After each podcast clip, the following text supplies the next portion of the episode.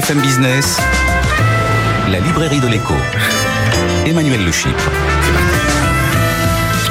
Bienvenue dans la librairie de l'écho, l'émission de BFM Business qui vous offre chaque semaine le meilleur de la littérature économique. Alors évidemment, pas d'émission sur les livres sans auteur. Ils seront nos invités dans la première partie de l'émission. Et puis vous retrouverez euh, nos critiques du jour. Euh, aujourd'hui, Christian Chavagneux, Dorothée Duron pour un, énorme débat sur un pavé important sur euh, le travail.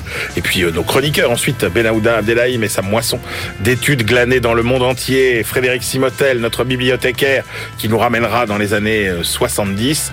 Euh, euh, n'oubliez pas euh, tous nos réseaux sociaux, Twitter, Facebook, LinkedIn, YouTube, Twitter X évidemment, la, YouTube, la librairie de l'écho, vous trouverez toutes les infos sur l'émission, toutes les références des livres.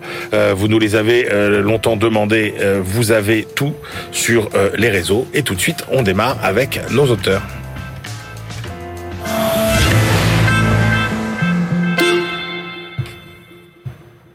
Alors je vous préviens, aujourd'hui dans la librairie de l'écho, on va régler deux grands problèmes, la dette publique et la dette écologique. Voilà, c'est dit. Donc comment gérer, rembourser, se débarrasser de ces deux euh, énormes dettes que les grands pays ont accumulées depuis 50 ans? La dette publique d'un côté, une centaine de milliards, euh, une centaine de milliers de milliards de dollars, avec un record à presque 100% du PIB euh, mondial aujourd'hui. La dette climatique de l'autre côté qui se compte, elle, en dizaines de milliards de tonnes de CO2, avec là aussi un record, euh, comme la dette publique, 41 milliards de tonnes euh, cette année, et qui se compte aussi en degrés de réchauffement des températures. Sur les deux fronts, il y a urgence, et nos deux invités du jour ont leurs solutions, leurs réponses. Fanny Paris, bonjour. Bonjour.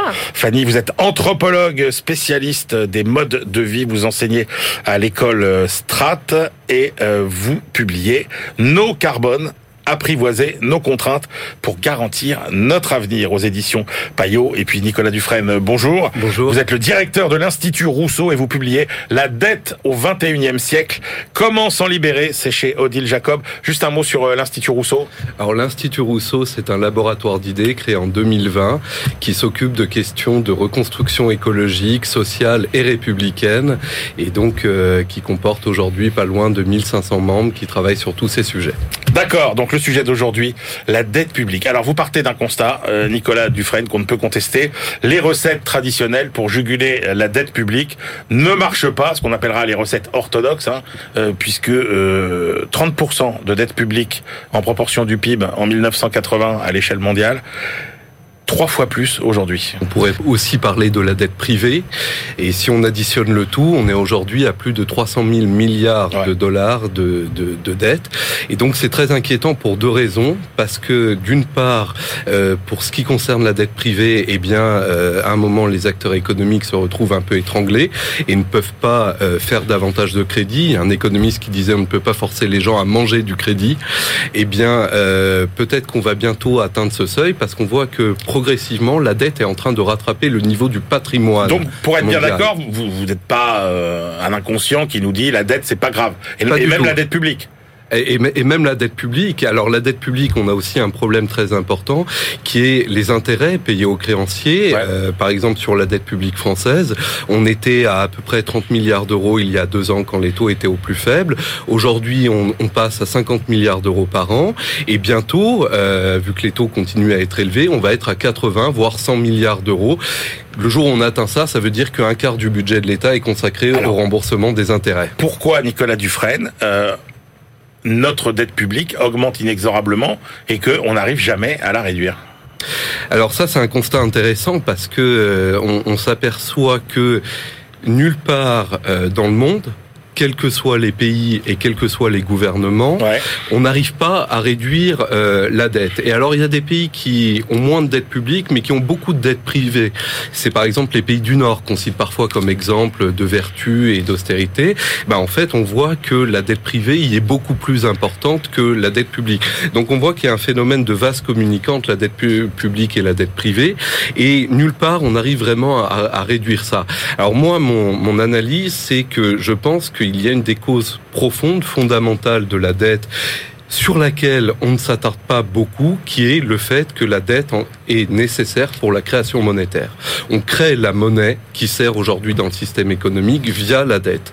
Et il faut... être bien clair, aujourd'hui, le vecteur principal, le canal principal de création monétaire, c'est le crédit créé euh, notamment par euh, par les banques. C'est le crédit bancaire, absolument.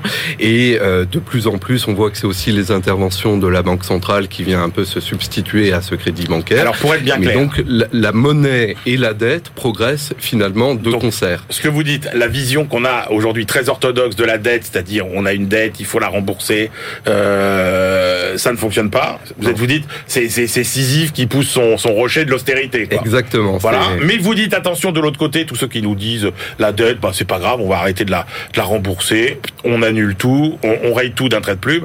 Ce que, ce que vous appelez vous les hétérodoxes, vous dites attention, c'est pas raisonnable non plus, comme de considérer que la seule solution, c'est d'augmenter la fiscalité sur euh, les riches, euh, etc. Oui, alors euh, il y a plusieurs éléments. En effet, l'austérité, il y a encore eu un papier du FMI qui l'a montré euh, il y a quelques jours. Les pays qui pratiquent l'austérité, généralement, n'arrivent pas à rembourser euh, leurs dettes plus facilement. C'est même l'inverse. L'endettement s'aggrave et finalement, il y a une raison très simple à ça. C'est que la dette publique, qu'est-ce que c'est? C'est l'ensemble des dépenses publiques qui ont servi dans l'économie et qui n'ont pas encore été récupérées sous forme d'impôts. Si on veut absolument rembourser la dette publique en baissant les dépenses publiques ou en prélevant davantage d'impôts, sur qui on va prendre tout ça sur le secteur privé. Et donc finalement, on va réduire la richesse disponible du secteur privé. Et en même temps, vous l'avez dit, et vous avez parfaitement raison, la dette n'est pas sans conséquences. Et il y a des conséquences terribles, il y a des conséquences en termes d'intérêt, il y a des conséquences où on peut dire que la dette finit par travailler contre elle-même dès lors que les acteurs n'arrivent plus à s'endetter et donc à injecter la monnaie nécessaire dans l'économie. Et c'est pour ça qu'à un moment, il faut, euh, à mon sens, réussir à passer au-delà et réussir à penser la monnaie après la dette, c'est-à-dire préserver l'injection monétaire, mais sans forcément tout le temps l'associer à une forme de dette. En fait, l'idée force dans votre livre, c'est de dire aujourd'hui, on crée de la monnaie, forcément ça génère de la dette. Voilà. Vous vous insistez bien sur un point, vous dites euh, la dette c'est un mode de financement qui doit être réservé aux investissements rentables. Tout à fait. On peut s'endetter si on investit euh, sur des nouvelles technologies, des infrastructures, etc. En revanche, pour financer d'autres besoins euh, qui sont des besoins régaliens, qui sont euh, des besoins euh, pour financer les biens communs. Il faut trouver des moyens, mais qui ne conduisent pas à un endettement. C'est quoi ces moyens? Alors, ça peut être plusieurs choses, mais je, je, reviens sur le constat que vous faites qui est très important. C'est-à-dire que la dette, notamment par le crédit bancaire, euh, un banquier vous accorde de l'argent dès lors qu'il sent que vous allez avoir les revenus pour rembourser ou alors que les investissements que vous allez financer vont générer par eux-mêmes les revenus nécessaires pour rembourser. Or, euh, dans la sphère publique, il y a toute une série de dépenses, euh, préserver les forêts, préserver les eaux humide. Je travaille à la commission du développement durable de l'Assemblée nationale. Je suis très sensible à ces sujets. Eh bien, tous ces investissements-là ne génèrent pas par eux-mêmes des euh, des bénéfices euh, permettant de les rembourser. Donc, il faut se poser une question fondamentale qui est est-ce que le financement par la dette est un bon mode de financement pour toutes ces dépenses comment on les finance Alors, comment on peut faire? Eh bien, euh, ce que je propose, c'est euh, de recourir à une création monétaire libre de dette, libre de dette, euh, au bénéfice euh, des États, qui soient contrôlés évidemment pour ne pas être inflationniste, pour ne pas être exagéré, par un Parlement du crédit et de la monnaie. Vous savez, c'était le Conseil national de la résistance dans les années juste après la guerre qui prévoyait de mettre en place un Parlement du crédit et de la monnaie pour sélectionner des investissements qui bénéficieraient de cette création monétaire sans dette. Alors je caricature. Mais en gros, on sélectionne des projets et la Banque de France dit moi je crée la monnaie, je finance. Tout à fait. Tout à fait. Alors je sais que ça peut paraître un peu. Euh, bah, le problème, c'est que dans l'histoire, ça a toujours abouti à des catastrophes. Parce que ah, pas toujours. parce qu'on met, parce qu'on a tendance, vous voyez bien, les, les gouvernements ont tendance à, à, ne pas résister, à mettre trop les doigts dans le pot de confiture. et ça aboutit à l'hyperinflation, etc. Alors. C'est pour ça qu'il ne faut pas que ça soit que les gouvernements. C'est pour ça que je parlais d'un parlement du crédit et de la monnaie où il y a différents acteurs qui sont associés, où on gère la monnaie finalement comme un bien commun.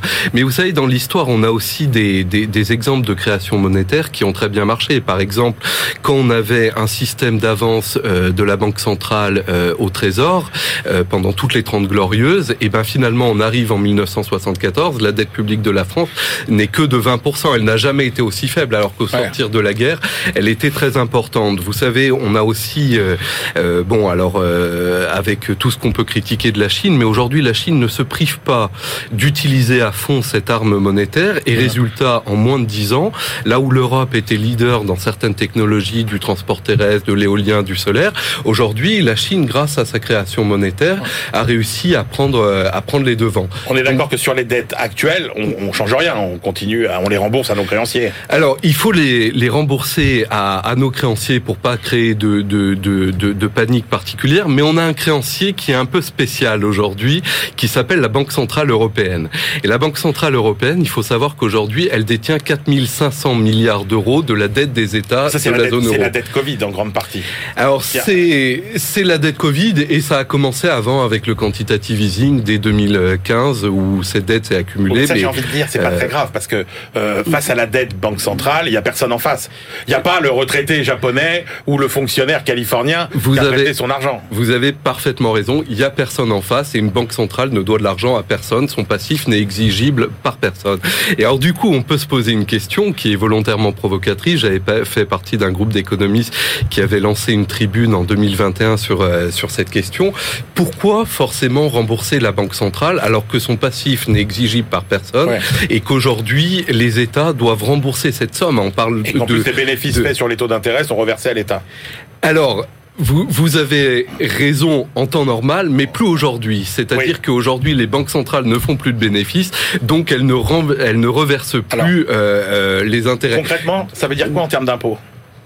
Alors, qu'est-ce que ça veut dire en termes d'impôts? Ben, écoutez, on pourrait, euh, voyez, si on veut s'obstiner dans un remboursement de la dette publique, on pourra pas le faire sans une augmentation des impôts. Si on considère qu'au moins juste la part de la dette publique est détenue par la banque centrale, on peut dire euh, ça, on la transforme en investissement ou on la transforme euh, en baisse d'impôts ou pourquoi pas en, en- les deux. On peut faire euh, et des baisses d'impôts et des investissements. Eh bien, on aurait une possibilité de baisser Euh, la Dufresne. pression fiscale. Pour terminer, on se dit mais pourquoi personne n'y a pensé plus tôt? Alors je dis pas forcément que c'est parce que c'est une idée euh, qui n'est pas intéressante, mais vous dites vous, il y en a qui y ont pensé quand même et qui ont commencé. Par exemple, euh, au Japon, ce qu'on a appelé les Abenomics, vous dites c'est un début euh, Exactement. de, euh, de, de, mo- de monnaie Oui. libre en fait, de création monétaire libre. Vous avez parfaitement raison, c'est un début de monnaie libre parce que la Banque centrale du Japon s'est mis à acheter euh, des, des fonds indiciels, les, les fameux ETF, pour pas être trop compliqué, c'est donc des fonds qui regroupent des, des actions d'entreprise. Et quand elle achète euh, cela, elle le fait par création monétaire. Et évidemment, il n'y a pas de dette derrière. Elle achète des actions, elle participe comme ça euh, au financement de l'économie, ce qu'on ne fait pas en Europe. En Europe, on achète des obligations, mais on n'achète pas directement des parts dans le financement euh, de l'économie. Et si on se dirige vers euh, ce type de monnaie libre, eh bien, ça va permettre de briser l'évolution parallèle, si vous voulez, entre la monnaie dont on a besoin pour l'activité économique et la dette qui nous pose tous ces problèmes. C'est ça, et c'est pour ça que j'appelle ça une arme de désendettement massif. Bon, eh bien messieurs dames, sur notre to-do list, euh, la dette publique, on raye, c'est fini. C'est réglé. On passe maintenant, Fanny Paris, avec vous à la dette euh, climatique. Euh, vous commencez votre livre en disant bon, les discours sur euh, euh, la prise de conscience, euh, etc. Bon, c'est très bien, mais sauf que euh, quand on a dit ça, euh, il faut embrayer sur les actes et en général, c'est là que ça se gâte. Exactement. Euh, dans une perspective anthropologique, l'objectif des études de terrain, c'est de montrer que tous les gens sont des menteurs de bonne foi, quelle que soit l'échelle, on va porter le regard. Il y a toujours un écart entre ce que l'on dit, ce que l'on pense faire et ce que l'on fait réellement. C'est vrai au niveau de l'individu, c'est vrai au niveau euh, des territoires, des organisations, etc. Et une fois qu'on a dit ça, eh ben on essaye d'aller euh, chercher tout ce qui est invisible, ce que j'appelle les recoins de notre société, euh, qu'on essaye de mettre sous le tapis consciemment ou non, pour essayer de comprendre comment est la réalité, non pas comme on aimerait qu'elle soit, mais telle qu'elle est réellement. Alors, j'ai découvert un mot que je ne connaissais pas, euh, Fanny euh, Paris, dans votre livre, c'est le mot croyance. Oui. Et vous citez les croyances et vous citez les croyances. Oui. C'est quoi les croyances Les croyances, c'est la capacité euh, à construire un discours euh, où on sait qu'il est faux, mais par contre, il va donner du sens à la réalité. C'est une sorte de pansement sur une réalité. C'est ce qu'on peut appeler également la pensée magique, où quand on a un écart trop grand entre un idéal et la réalité des pratiques, eh ben, on va s'arranger avec nous-mêmes et on va mettre un pansement, une croyance qui va nous permettre de donner de la cohérence à quelque chose qui n'en a pas. Alors, pardonnez le côté abrupt euh, euh, de, mon propos, mais en gros, ce que vous nous apprenez dans ce livre, c'est euh, à essayer de vivre heureux dans un monde de merde, en fait. C'est-à-dire que, en gros, vous dites, bah, grosso modo, j'essaie de me projeter dans le monde du futur si on ne fait rien. Et en gros, il faut qu'on change notre système de valeurs pour apprendre finalement à être heureux dans ce monde qui s'annonce pas euh, particulièrement euh, folichon. Alors déjà, c'est une très belle analyse anthropologique que vous venez de me faire. Et euh, dans le dans l'ouvrage, en fait, j'essaye de questionner le discours dominant et euh, l'approche réformiste euh, qui est choisie actuellement pour ce qu'on appelle la transition. L'approche réformiste est avant tout basée sur une approche techno-solutionniste pour atteindre une société bas carbone ou décarbonée qui rendrait possible le maintien de nos modes de vie au prix du moindre effort vers une société qui serait cohérente avec le plancher social et les limites planétaires.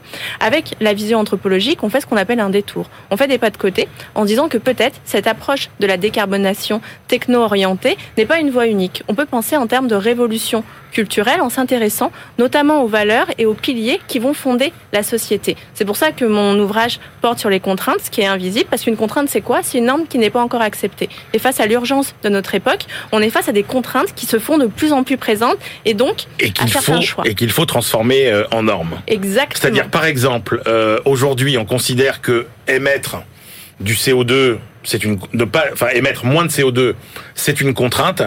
Dans, dans le monde que vous que vous envisagez, c'est c'est de dire mais attention, l'émission de CO2, c'est absolument euh, anti-civilisationnel quoi. C'est-à-dire en gros, c'est ça doit être prohibé comme la société d'aujourd'hui euh, prohibe le viol, l'inceste, ça doit intégrer ce niveau-là dans, nos, dans notre échelle de valeur. Exactement. Donc c'est pas moi qui le dis, c'est que j'essaye de faire une corrélation entre l'approche techno-orientée d'aujourd'hui avec une approche davantage culturelle en reprenant exactement les stratégies qui sont choisies aujourd'hui par le collectif en disant bah, à quoi ça ressemblerait si on les positionnait dans une perspective anthropologique? C'est pour ça que je parle de la contrainte des contraintes qui sont les tabous universels. Vous parlez du tabou carbonique aussi. Hein.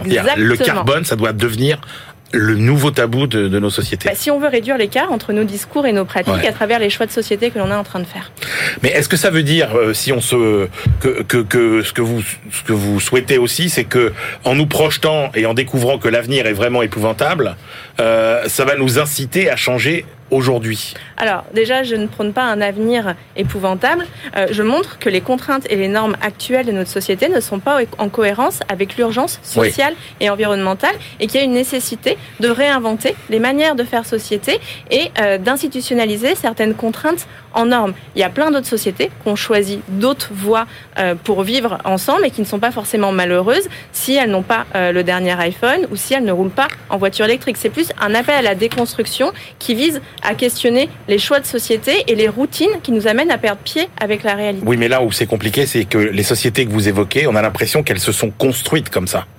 Alors que nous, nous nous sommes construits sur euh, la consommation, sur euh, euh, la pollution, sur l'hyper-utilisation de l'énergie, etc. Mais il va falloir qu'on change. Donc, c'est quoi le, le chemin pour rééchelonner justement nos valeurs? Bah, ce qui est hyper intéressant, c'est que depuis une quinzaine d'années, les individus ont énormément changé d'un point de vue individuel et même les entreprises. Euh, si on regarde, il y a plein de pratiques euh, qui sont nouvelles et euh, la conscience face à l'urgence sociale et environnementale est rentrée dans le discours. Et ça, c'est déjà un premier pas de côté qu'il ne faut pas négliger, malgré le fait que si on dézoome, on a l'impression que rien ne bouge vraiment avec euh, nos carbones et notamment cette réflexion sur les contraintes, c'est déjà un niveau individuel de se dire comment euh, on peut essayer de renouer avec ce que Mais Fanny, vous voyez, bien que, vous voyez bien que chacun fait ce qui l'arrange. C'est-à-dire qu'il fait les concessions qui lui coûtent le moins.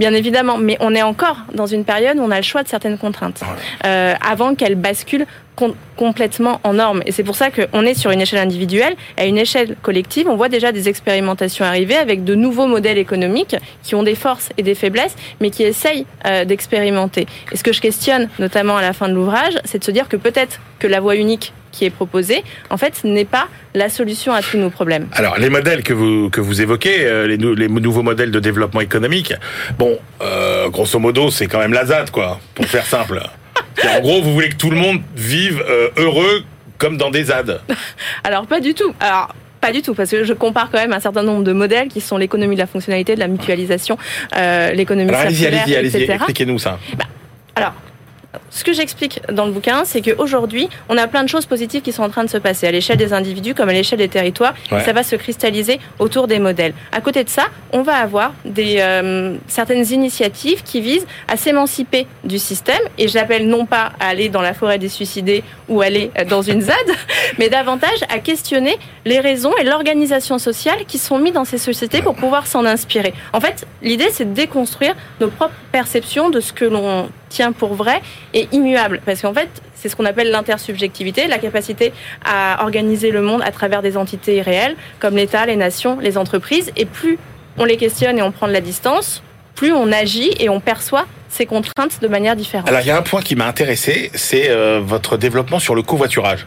Parce que alors vraiment, si moi il y a quelque chose que je considère comme absurde, c'est le covoiturage en pensant que c'est vraiment le hasard. Si vous avez votre voisin, vous voyez, qui travaille euh, quasiment au même endroit que vous et qui tous les jours aura besoin de, euh, de, de, qui, qui fera l'effort de voyager en même temps que vous. Donc moi, pour moi, je me dis covoiturage, il n'y a pas d'avenir. Et pourtant, vous citez des périodes de l'histoire où parce qu'il y avait des contraintes, et eh ben euh, ça a marché. Exactement. Et en fait, la contrainte qui était une contrainte énergétique euh, dans une période assez compliquée. C'était quand? euh, C'était à la sortie de la Seconde Guerre mondiale aux États-Unis, qui a permis, via un discours étatique, de rendre positive cette pratique-là. Donc ce qui est intéressant, c'est qu'une pratique euh, à contraintes différentes va raconter une histoire et va s'inscrire de manière différente dans les modes de vie. Mais est-ce que ce qui fait changer les modes de vie, euh, pour reprendre la fameuse citation des économistes, en gros il y a deux paramètres. Euh, il y a la dictature ou il y a les prix. C'est ça qui fait changer les comportements. Exactement. Alors vous, je vois bien que vous, vous nous proposez une troisième voie en fait plus plus sereine, plus apaisée. Euh. Alors c'est ni serein ni apaisé, c'est une autre perspective qui vise euh, à penser en termes de transition culturelle plutôt que transition euh, technologique. Euh, la question, c'est de se dire qu'effectivement, les contraintes économiques ont un rôle à jouer qui est important. Aujourd'hui, on est sur une fracture socio-écologique avec des contraintes soit d'ordre économique, soit d'ordre symbolique qui vont motiver des changements de pratiques. Et même à contraintes différentes, on voit quand même un mouvement euh, commun qui est en train de construire et qui est peut-être l'étincelle pour pouvoir changer les imaginaires et les représentations. Alors, dans le précédent livre aussi, hein, pour lequel on vous avait reçu, Les enfants gâtés, mm. Euh, vous avez toujours des interrogations sur le capitalisme. Mm. Là, en fait, alors vous allez me dire si je me trompe, mais on a l'impression quelque part, vous, vous, reconnaissez la supériorité du, du, du, capitaliste en disant, là où il faut vraiment par contre euh, euh, jouer, je parle en termes de régulation, hein, de concurrence, marché, etc.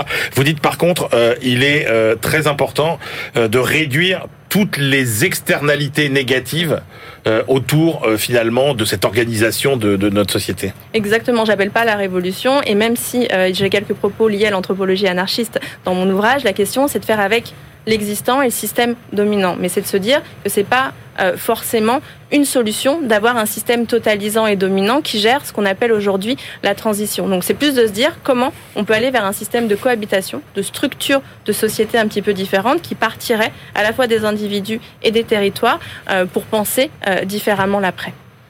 C'est quoi les obstacles au changement aujourd'hui? Qu'est-ce qui va déclencher euh, finalement euh, le, le, fait qu'on va s'engager dans euh, cette réinitialisation finalement de, de, nos valeurs il y, a il y, a énormément de choses. Déjà, on va résister au changement jusqu'à ce qu'on n'ait pas le choix. Et quand on n'a pas le choix, euh, paradoxalement, on s'adapte très bien. Donc le pas le choix, ça veut dire pénurie, ça veut dire des prix exorbitants, exactement, etc., etc., Ou des enjeux pour la survie de certains groupes d'individus ou pour des populations plus générales. Ça, c'est vraiment à l'échelle de l'individu. Et après, à l'échelle des entreprises, on va avoir à la fois l'impact des populations et aussi l'évolution de la réglementation qui va avoir un impact euh, qui est important. Est-ce que ce que vous dites, ça vaut que pour les pays occidentaux ou est-ce que ça vaut pour tous les pays, euh, pour, pour le monde entier, les cultures différentes qui, qui sont organisées, euh, des pays qui sont organisés différemment, sur des, des valeurs différentes ou, ou c'est vraiment euh, très occidental? Alors que ce soit les enfants gâtés ou nos carbones, on est sur une perspective occidentalo-centrée qui correspond à peu près à 25% de la population. comme Et à beaucoup plus en termes de pollution. Exactement. Et comme je développe euh, dans mes travaux, l'idée c'est de montrer en fait le coût socio-énergétique des Occidentaux qui ont plus à perdre dans ces enjeux-là, tout en questionnant l'impact de l'émergence des classes moyennes mondiales et le discours qu'on a mis sur la société du siècle dernier, qui est encore en vigueur dans plein d'endroits du monde et qui vient aussi questionner notre pertinence et notre bien fondé à avoir ce discours-là.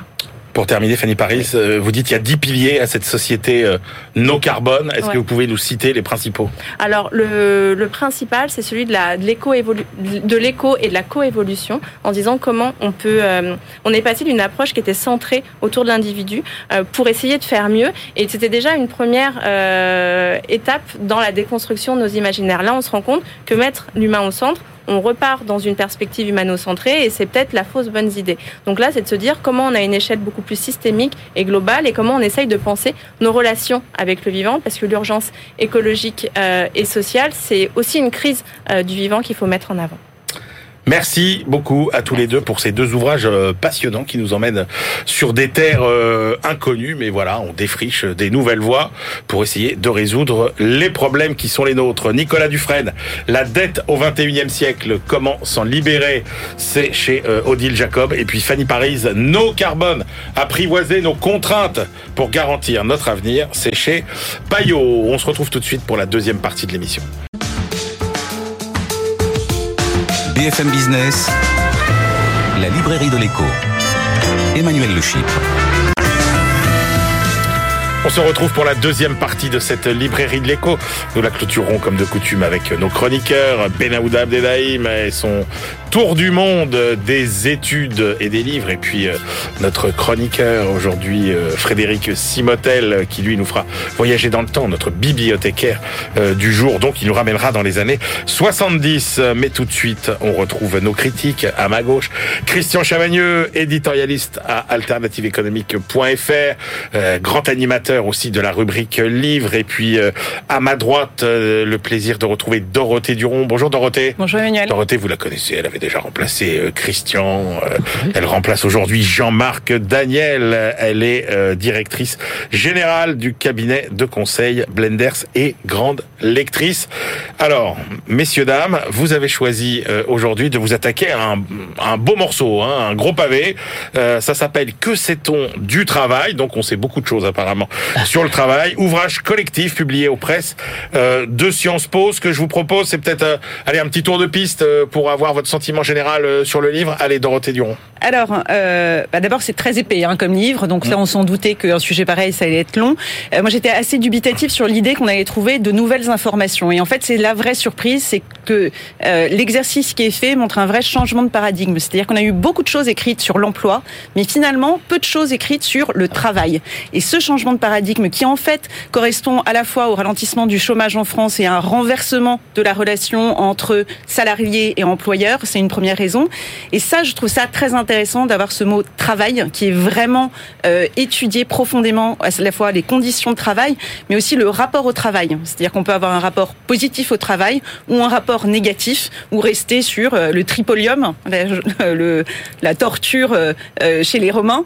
et finalement, voilà, moi, c'est ce que j'ai trouvé vraiment intéressant dans ce livre, c'est ce côté positif qu'on pouvait trouver dans le travail et l'utilité du travail. C'est un mot très important dans le livre. Christian Chavagneux, votre euh, impression générale sur ce Ça perçoit déjà qu'il y a une soixantaine de chercheurs en France, d'universitaires qui travaillent sur le travail. Euh, donc ça fait quand même beaucoup de monde. Et de ce point de vue, c'est assez structurel. Euh, ça fait déjà très longtemps que tous et toutes, parce que c'est assez mélangé hommes-femmes, travaillent sur, sur, sur le sujet. Et, et je suis assez d'accord avec la, la première remarque de Dorothée, à savoir que d'habitude on parle emploi, on parle salaire. Et là, on parle vraiment travail et conditions de travail. Et ça, c'est vraiment un thème intéressant. Alors Dorothée, parmi tous les thèmes, parce qu'il y a énormément d'articles, ah euh, qu'est-ce qui vous a frappé? Qu'est-ce que vous voulez retenir? Si je vous disais les trois idées principales que vous retenez de ce livre Alors moi, l'idée principale, en tout cas ce que j'ai trouvé le plus intéressant, c'est le sens du travail, qui est revenu euh, à plusieurs reprises dans plusieurs euh, des papiers qui sont cités. Pourquoi je veux revenir là-dessus? C'est que le sens du travail, on en entend parler avec les nouvelles générations, et de loin, pour moi, c'était un peu une vague fumisterie de on essaie de justifier le fait de rien faire. Et en fait, quand on regarde, c'est un peu caricatural ce que je dis, mais ce que je veux dire, c'est que ce qui est intéressant euh, là en l'espèce, c'est d'analyser pourquoi les gens parlent de perte de sens dans leur travail. D'abord, euh, il y a plusieurs papiers qui reviennent sur les conséquences de cette perte de sens. Un niveau euh, d'arrêt maladie qui est très élevé, d'absentéisme qui est très élevé, mais surtout en 2022, 2,5 millions de personnes qui ont quitté leur emploi soit en démissionnant, soit avec des transactions. Et ça, évidemment que ça alerte un petit peu. Et dans tout le travail, il y a une vraie analyse sur de quoi on parle quand on parle de sens, perte de sens. Et ce qu'on voit surtout, c'est qu'il y a euh, euh, finalement, ça touche aussi bien l'école bleue que l'école blanc. Alors c'est pas pour les mêmes raisons, mais les deux sont touchés. Et ça, je trouve que c'est euh, particulièrement euh, intéressant parce qu'on a toujours l'impression que l'un, une population est plus exposée que l'autre, mais là, on voit bien dans toutes les études euh, qui ont été faites avec des cohortes qui sont très différentes que finalement cette perte de, sens existe des deux côtés. Alors elle se manifeste chez les cadres plutôt dans une perte de sens et de d'utilité sociale où on passe son temps à faire des process, à remplir, faire du reporting, mais on ne sait pas bien pourquoi. Et de l'autre côté de la chaîne, et ça c'est très très intéressant intéressant, c'est euh, sur les ouvriers de finalement, bah, on leur met des process. On a inventé le lean management, mais finalement le lean management à la française, mais ça, je crois que Christian voulait en parler aussi. Euh, bah, c'est mal fait. C'est-à-dire qu'on a renversé, on a donné une dimension presque algorithmique au travail, et on voit presque s'échanger le rôle entre la machine et l'homme. Christian, sur euh, justement cette question du, ouais, du, du, management à la française que vous vouliez euh, aborder? Oui, moi j'ai été euh, assez surpris. Il y a une question qui me taraude, macroéconomique depuis longtemps, c'est à chaque fois qu'il y a des enquêtes sur et des stats sur l'innovation en France, on voit que les entreprises françaises sont toujours derrière. Elles innovent beaucoup moins que les autres. Pourquoi? Donc on, peut chercher des explications macroéconomiques, mais là je trouve dans, ce bouquin des explications qui sont liées au mode de travail et à l'organisation de, ce qu'on appelle le management à la française. par par exemple, euh, il y a un des articles qui nous dit euh, les cadres dirigeants des entreprises françaises, ils ont suivi le modèle euh, éducatif français qui est vertical, hiérarchique. Il y a un sachant en haut et nous en bas on écoute. Eh bien, les managers qui arrivent dans les entreprises reproduisent dans l'entreprise ce qu'ils ont appris à l'école. Donc c'est c'est la hiérarchie, c'est vertical et ça, ça incite pas beaucoup à donner de l'autonomie, ça incite pas beaucoup à, à, à l'innovation. Il y a aussi bien sûr bon un phénomène macro qui est rappelé là, qui est toutes les exonérations de charges de, de cotisation sociale qu'on a au niveau des bas salaires, ce qui incite euh, à se spécialiser plutôt dans les bas salaires, plutôt dans le, très peu qualifié. On peut innover dans le peu qualifié, mais c'est marginal. Si on veut vraiment beaucoup d'innovation, beaucoup de gains de productivité, il faut aller dans le qualifié. Et là, bah, les conditions institutionnelles françaises ne font pas ça. Et il y a un papier qui nous dit, attention, quand vous voulez innover, il ne s'agit pas d'aller acheter une technologie et de la mettre dans une entreprise. Il faut qu'à l'intérieur, la technologie, l'innovation, il faut que ça se diffuse. Et dans les entreprises françaises, ça se diffuse pas. Donc on a aussi là une explication du fait que notre management à la française, ou les, ce qui marche, ce qui fonctionne pas dans le management à la française, est l'une des causes du manque d'innovation. Et après, ça explique en partie, en partie oui, alors le que souvent, extérieur. Alors que souvent, c'est lié au fait que justement, on a tendance à promouvoir euh, les gens qui sont techniquement les mieux à même euh, de résoudre les problèmes euh, pour et, qui deviennent chefs alors que c'est pas forcément eux qui sont les meilleurs managers. Alors il, en faut, mais en même temps voilà, c'est pas forcément les, les, meilleurs managers, tout à fait. Alors un chapitre, ça suffit pas. Un chapitre qui vous tenait à cœur, euh, Dorothée, mais et qui vous agace. Ah bon Non, mais qui m'agace, non, mais en plus, là, il était très très décevant. C'est que c'est sur l'opposition euh, capital-travail. Euh, donc moi, j'avais vraiment, parce que je pense qu'on a une vraie réflexion euh, actuellement, euh, où on fait une énorme erreur hein, à vouloir penser que la valeur ne vient que du capital. Je, je dis ça que, parce que quand on dit on va mettre des actions gratuites, on va euh, faire un meilleur partage de la valeur, en fait, tout ce qu'on propose aux salariés, c'est finalement un accès au capital. Qu'est-ce que ça veut dire? Ça veut dire que la valeur est dans le capital, mais c'est pas vrai. La valeur, elle est dans le travail. Il n'y a pas meilleure façon que le travail que de dire qu'il faut le rémunérer avec du capital. Enfin, pour moi, c'est une, une forme euh, d'absurdité. Et là, le papier capital-travail, Bon, c'est un peu ma déception euh, du livre euh, parce que c'est très très spécifique. Ça tente de faire une corrélation entre le niveau de financiarisation d'une entreprise et son exposition aux conflits sociaux. C'est un peu tiré par les cheveux. J'ai pas réussi vraiment à voir où était la démonstration. Donc c'est pas, enfin, voilà, j'ai pas trouvé ça euh, particulièrement éclairant. En revanche, mais la conclusion c'est qu'il n'y a pas de lien. Ben, ben, la conclusion du chapitre. Ah, ah, si. Je trouve que c'est pas si clair. Ah, bah, moi, je suis arrivée à la fin en me disant, ben alors il pense quoi euh, objectivement ah, bah, C'est bien répété dans la conclusion. Ouais. ouais bah, ça n'a pas appris. Justement. Et je pense que les auteurs voulaient voulaient montrer ça en disant les entreprises où euh, on court après le cours de bourse où on va absolument distribuer des dividendes, bah on va maltraiter les salariés, donc il va y avoir plus de conflits. Ils disent non. Finalement, il y a des conflits là où d'habitude il y a des conflits et que ce soit financiarisé ou pas, en fait, il n'y a pas de lien entre les deux. Ouais, moi je trouve que c'était pas, enfin c'était pas, aussi, enfin moi j'ai pas trouvé aussi explicite, mais euh, mais en tout cas, ce qui est intéressant c'est sur l'entreprise low cost. Enfin, je reviens ce que, sur ce que disait Christian, c'est justement cette euh, course à vouloir euh, baisser les charges, mais pas au bon niveau. C'est-à-dire qu'aujourd'hui en France, on les baisse au niveau du SMIC et un et demi du SMIC en gros. Et résultat, en fait, on tire, on tire complètement vers le bas. Et moi, je trouve que ça, ce point-là, dans ma réflexion sur comment euh, organiser la relation capital-travail, le point il est là. C'est quand même comment on fait pour mieux payer les gens à toutes les échelles et pas simplement euh, en, première, euh, enfin dans les premières étapes de l'entreprise. C'est dit. Christian, euh, le chapitre, vous, sur les conditions de travail. Ah oui, parce que là, on vient de parler rémunération, c'est vrai, euh, mais euh, l'emploi, est-ce qu'on a du boulot ou pas? Une fois qu'on a un boulot, comment on est payé? C'est important. Mais on est passé beaucoup à côté, notamment, c'est un reproche qui a été fait ces derniers temps au syndicat. Attention, les conditions de travail sont importantes. Et là, on a plusieurs chapitres qui sont quand même assez, assez dramatiques pour la France, parce que on bénéficie de, de, de sondages européens. Donc là, on va vraiment, au niveau de la Commission européenne, c'est vraiment les mêmes questions, on peut suivre sur, longtemps. Et de quoi on s'aperçoit que les Français sont très les salariés français sont très attachés au travail. Pour eux, c'est important de se réaliser en partie dans le travail. Sauf que ce sont aussi les salariés français qui disent on est les moins bien en termes de conditions de travail. Euh, en termes d'autonomie, ceux qui disent qu'ils ont le moins d'autonomie, les risques physiques, il y en a le plus, les problèmes de santé au travail, il y en a plus. Pourquoi tout ça? Euh, Il y a plusieurs raisons euh, qui sont évoquées. Est-ce que, par exemple, la, la, numérisation, la numérisation, ça nous taylorise. il faut suivre l'homme est un accessoire de la machine. Il faut suivre ce que disent les algorithmes et ce que disent euh, les machines. voilà, il y a beaucoup d'explications qui nous disent voilà une intensification du travail, ce que en termes marxistes on appelle trop de travail mort par rapport à trop de travail vivant. Le travail mort, c'est ce dont parlait Dorothée tout à l'heure, le reporting, les réunions, euh, toute la bureaucratie, et le travail vivant, c'est le travail qu'on fait vraiment là où on se réalise. Bon voilà, il y a plein d'explications qui nous disent malheureusement le constat il est là tout, et puis il est vraiment constant depuis plusieurs années, les salariés français disent qu'ils ont les plus mauvaises conditions de travail au sein de l'Union européenne.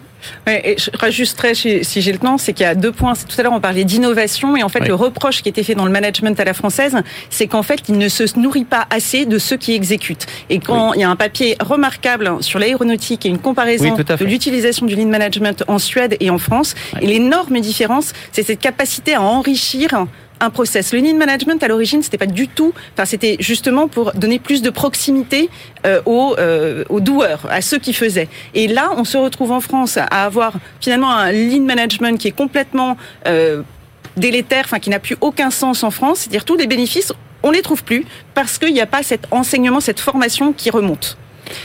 On termine avec un sujet. Alors, Dorothée, ce sera rapide parce que c'est un sujet qui ne vous passionne pas, mais qui passionne Christian. C'est le sujet sur la discrimination des femmes. en deux mots, pourquoi ça vous passionne pas, euh, Dorothée? Parce qu'on en parle trop? D'accord. Et eh ben Christian, il va nous en parler quand même un bah, peu. Parce qu'on n'en parle pas assez. du côté des, du côté de ce qu'on appelle les premières lignes, les secondes lignes, le nettoyage, le commerce, tout ça, le transport, on s'aperçoit que ce sont des métiers très féminisés, des, métiers où euh, on est très mal payé, où il n'y a pas de perspective de carrière. Par contre, les contraintes horaires et ou physiques sont très fortes.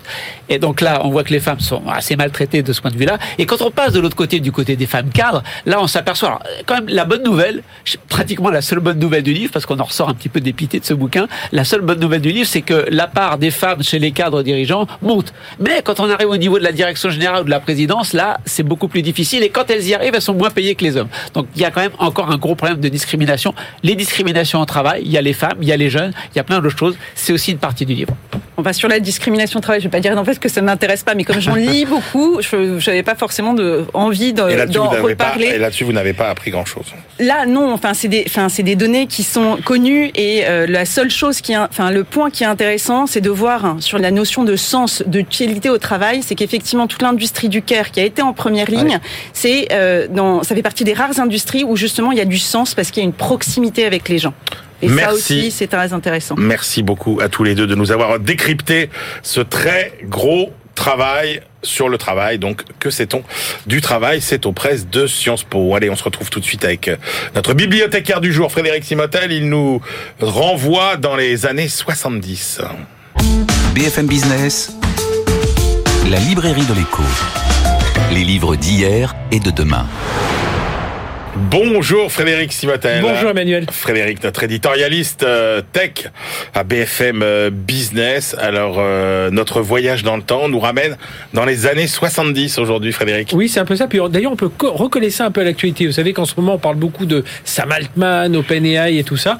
On se retrouve un peu dans le monde des hippies. Hein. Les hippies, dans les années 70, c'est un peu qui ont inventé ah, enfin, Internet. la Silicon Valley du début, voilà, c'était des hippies. Un peu philanthropique. Voilà, puis un beau jour ont rencontré des ingénieurs de la NASA, euh, un peu plus propre sur eux, des ingénieurs d'IBM, et puis là, ça y est, l'informatique est née. Et eh bien là, c'est alors c'est un peu l'idée. Euh, c'est Marcel Liu hein, que, l'on connaît bien, qui est notre euh, camarade éditorialiste à RTL. Exactement, qui fait ce livre. le livre s'appelle tout simplement Les années 70 sont de retour. Alors il illustrait, ça vous fera rire, hein, le combi Volkswagen, le, téléphone orange comme vous connaissez, la Valérie Giscard d'Estaing, enfin tout un tas de choses. Et puis en fait, ce qui fait le lien, il dit bah, finalement les années 70, on est en train d'y revenir.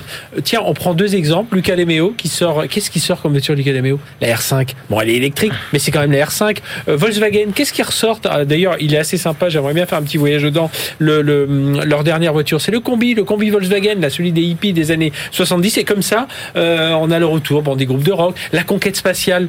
La conquête spatiale, on est en train d'y revenir. La conquête spatiale, c'était quand? C'était les années 70. Et donc voilà, il regarde un peu tout ça. Il se dit finalement là, en 70, il y avait l'inflation, il y avait la lassitude au travail, il y avait les combats féministes. On aimait bien le Formica. Euh, on n'avait pas de pétrole, mais on avait des idées. Ben, on est en train d'y revenir. Alors il parle des années 70 comme des années mal aimées. Hein.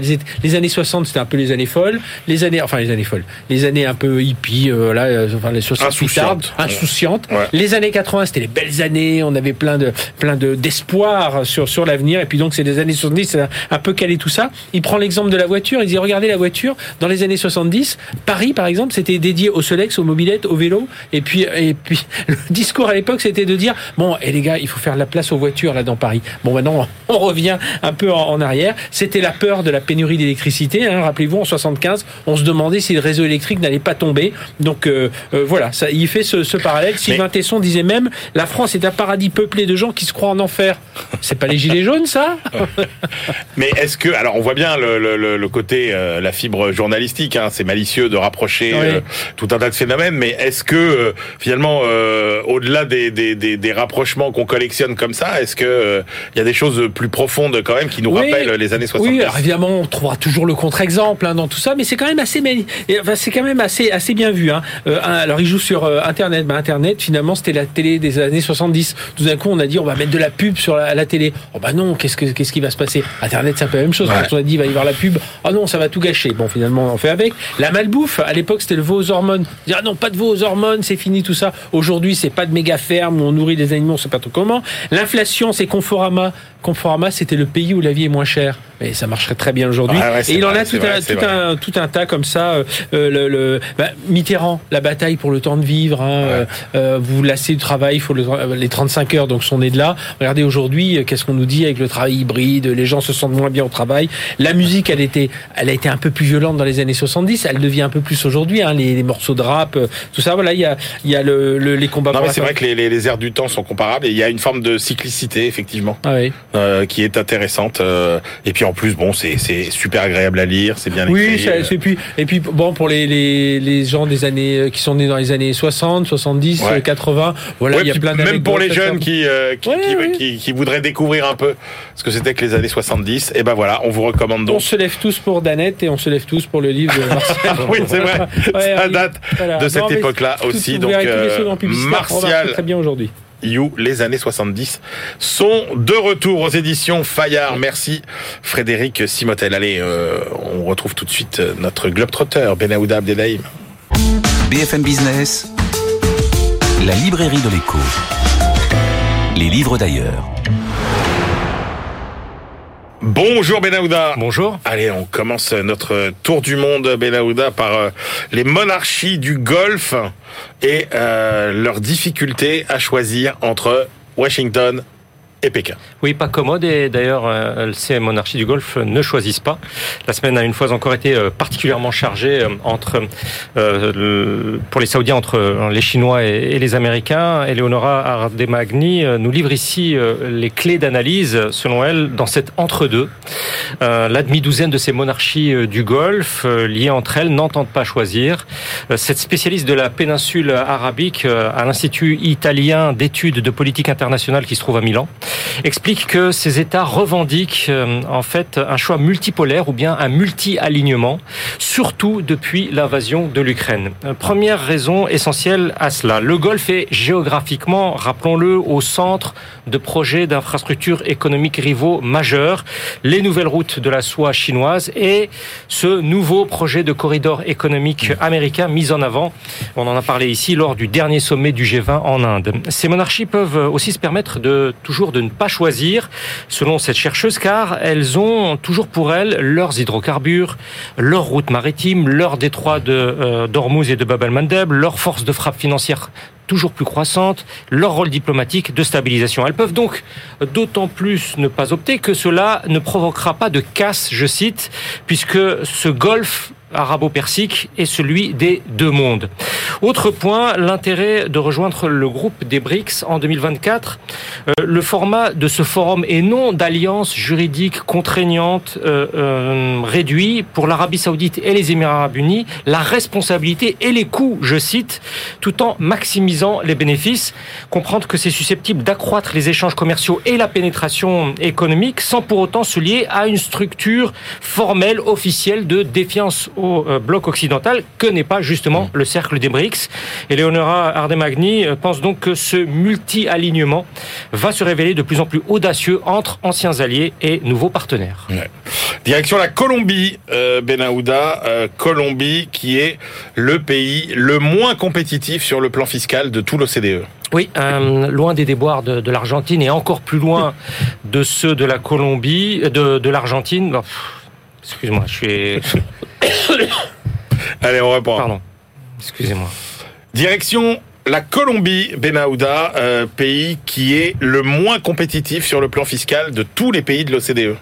Oui, loin des déboires de, l'Argentine et encore plus loin de ceux du Venezuela voisin, la Colombie est devenue le dernier membre de l'OCDE. C'était en avril 2020. L'Organisation de coopération et de développement économique, qui se trouve à Paris, est censée aiguiller ce pays sud-américain euh, vers un statut plein d'économie développée. Euh, les analystes à Bogota de l'ICP, l'ICP c'est l'Institut de sciences politiques Hernan Echevarria Olozaga euh, s'appuie ici sur un rapport d'un groupe de réflexion internationale sur ces questions fiscales, la Tax Foundation. Euh, la Colombie occupe la dernière place de l'ensemble des systèmes fiscaux de l'OCDE. Euh, c'est donc jugé le moins compétitif, 38e sur 38. Ah trois raisons à cela essentiellement. le niveau de prélèvement sur la richesse nette, la taxation des transactions financières et puis l'imposition des sociétés qui est la plus élevée. Alors que parallèlement à cela, la taxe sur la valeur ajoutée couvre moins de 40% de la consommation finale.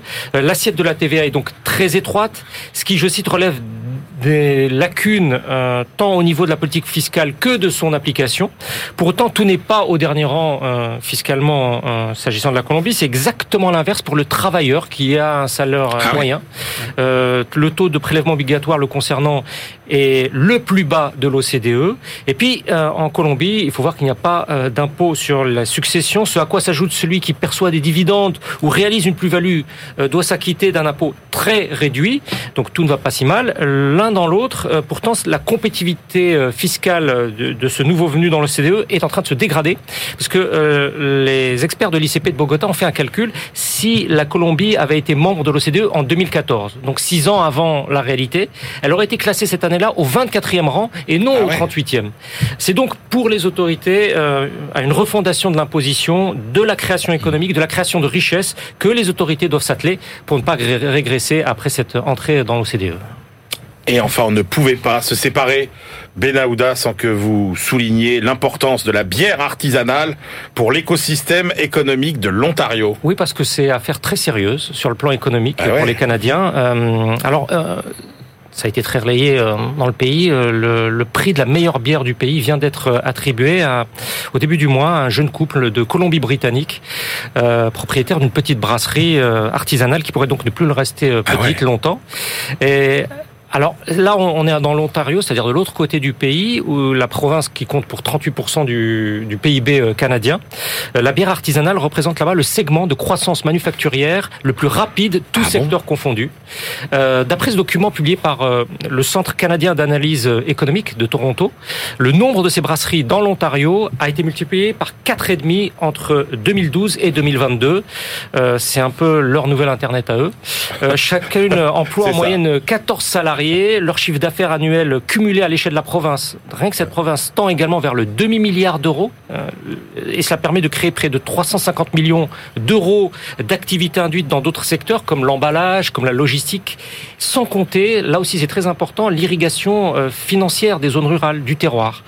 Mais d'après David Stiff et ses collègues, les vents sont devenus contraires, parce que la taxation de l'Ontario euh, par l'Ontario s'est alourdie depuis 2010, ce qui limite la capacité d'investissement et d'embauche quand même dans ces brasseries artisanales, alors que les coûts d'approvisionnement, eux, comme partout bah ailleurs dans le monde, euh, augmentent. Ça favorise donc des brasseurs estampillés euh, artisanales, mais qui en fait fonctionnent en réseau, sans rattachement à un terroir. Euh, et puis les canaux de distribution euh, canadiens privilégient toujours plus les, grandes marques, les très grandes marques, les multinationales canadiennes dans ce domaine, ce qui resserre les débouchés pour de l'artisanal et donc diminue le choix possible pour le consommateur. Et c'est là que les auteurs expliquent qu'en fait, c'est de l'autre côté de la frontière qu'il faut aller voir, aller s'inspirer dans le Michigan et l'État de New York, où là il y a eu une modernisation de la régulation pour la, la bière artisanale et un meilleur accès au marché, c'est-à-dire à la pénétration dans les supermarchés. Et il y aurait, semble-t-il, là de quoi augmenter la production et la rentabilité de la brasserie artisanale de l'Ontario. Vous voyez comment on peut tirer euh, beaucoup de leçons économiques d'un secteur comme ça qui paraît euh, artisanal, tranquille et qui pourtant connaît euh, en France on a beaucoup de brasseurs aussi, hein, de brasseurs. Ouais, mais qui rencontre aussi euh, un peu cette phase mhm. d'essoufflement parce que c'est difficile effectivement de trouver ensuite des relais de croissance. Et eh ben merci beaucoup Benahouda, c'était absolument passionnant comme d'habitude. Allez, c'est l'heure de nos ultimes choix. BFM Business, la librairie de l'écho. Les livres de la dernière minute. Christian Chavagneux, quelle est votre dernière sélection pour aujourd'hui Quand vous intéressez à l'économie du Moyen Âge, vous apercevez que le commerce extérieur joue un rôle extrêmement fort. Et dans le commerce extérieur, en gros, il y a deux gros produits, les tissus et les épices. Et là, vous avez un livre qui vous explique ce que c'est que le commerce des épices au Moyen Âge. Alors nous, les épices, c'est ce qu'on met euh, dans la cuisine. Il y a ça. Euh, ça servait beaucoup. C'est les plantes aussi qui servent à se soigner. C'est aussi une utilisation industrielle, si je puis dire entre guillemets, au Moyen Âge. Euh, la teinturerie, la parfumerie. Et là, vous avez un bouquin qui va vous décrire tous les circuits commerciaux, qui va vous expliquer les différents types d'épices, combien les marchands gagnent, et c'est surtout des produits qui sont surtout consommés par les très riches. C'est un produit de luxe. Vous allez tout apprendre, et alors petite originalité, à la fin, il y a un dico, où vous avez tous les noms d'épices, vous allez apprendre plein de noms absolument incroyables sur cette histoire des épices au Moyen Âge. Dorothée Duron, quel est votre euh, dernier choix?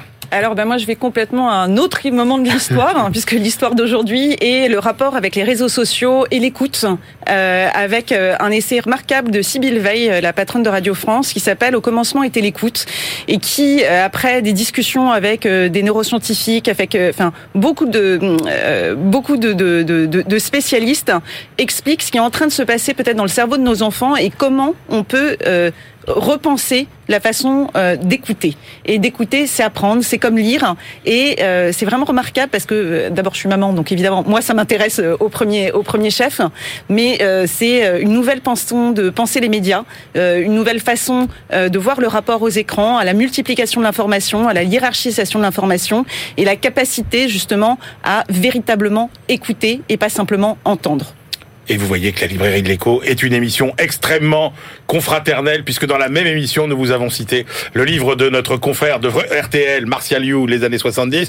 Nous citons maintenant la patronne de Radio France, évidemment, c'est normal quand ils font des, bons livres euh, que nous en parlions. Moi, je vais vous citer le petit opuscule que j'ai trouvé euh, très intéressant, ça m'a passionné. Euh, idée reçue sur l'horlogerie aux éditions donc Idées reçues, le Cavalier bleu par Patrice ah Bénard, qui est qui a été délégué général de France Horlogerie. Alors il y a plein de thèmes qui sont abordés où effectivement on démonte pas mal d'idées reçues, ne serait-ce que cette idée que la patrie de la montre c'est la Suisse. Eh ben non, pas forcément. Et vous verrez, on apprend plein de choses sur l'horlogerie. Les montres, c'est quand même une de nos passions, enfin une des passions des Français, un des objets qu'on aime le plus collectionner. Voilà, c'est la fin de cette librairie de l'écho.